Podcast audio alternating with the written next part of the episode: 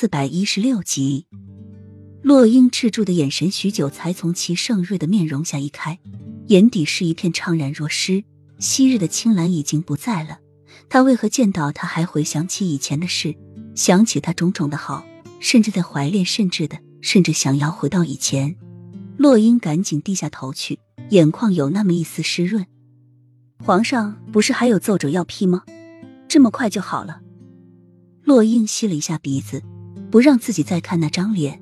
那张脸承载了他一切快乐幸福的回忆，他好怕自己会忍不住。哼，齐盛瑞轻哼了一下，他倒是想批，还没到那宫呢，就听小西子急急的来报说他出宫等他。但是他真后悔自己干嘛没事把一个出宫的令牌给他，当即就骑马跟了出来，在集市上找了一圈，才找到这个已经毫无形象的洛英。说，去哪？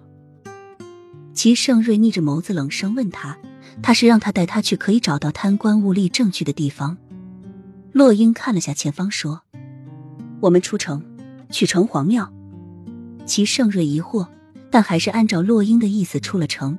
正好到了正午吃饭的时间，城隍庙的乞丐们也都讨好了饭，回到城隍庙中休息。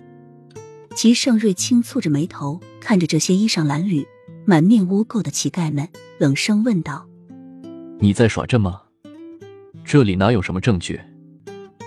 洛英看着这些乞丐，只觉得亲切，说：“进去问不就知道了。”齐盛瑞沉思了一下，毅然下了马，和洛英走进了城隍庙。简陋破败的城隍庙里住着十几个乞丐，有老人，有小孩。他们一看见有人来，都警惕的看着他们。有些小孩还害怕的躲到大人的身后。齐盛瑞望向洛英。洛英信心满满的上前一步，掏出钱袋。大家不要害怕，我和这位黄公子是来这里问大家一点事情的，就是在这齐都城之中，民间有什么疾苦，有什么人含冤枉，又有什么些人贪赃枉法，鱼肉百姓仗势欺人，或者有什么不公的事情。洛英温和的目光在众人脸上扫过，晃了晃手中的钱袋。谁说的多，得到的银两就多。